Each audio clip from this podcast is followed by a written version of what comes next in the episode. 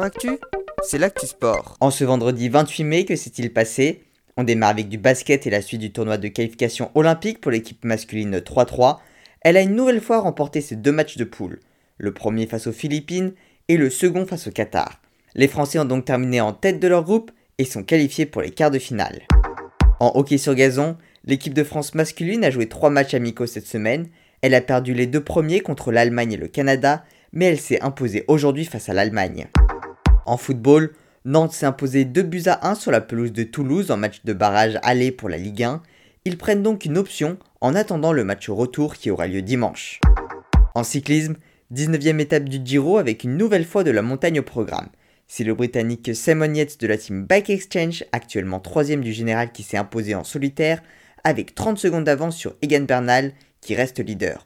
Romain Bardet a quant à lui terminé 10 de l'étape à 1 minute 25 et est remonté à la 6 place.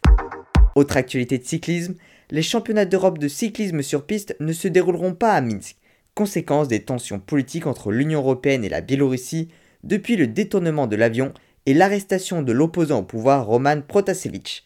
Ils se tiendront du 23 au 27 juin, mais une nouvelle ville haute doit être déterminée. En volée, début de la Ligue des Nations masculines, les Français sont très bien rentrés dans leur compétition en battant la Bulgarie 3-7 à 0.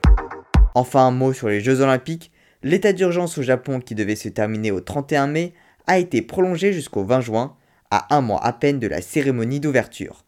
Voilà pour les actualités du jour, à demain dans Sport Actu.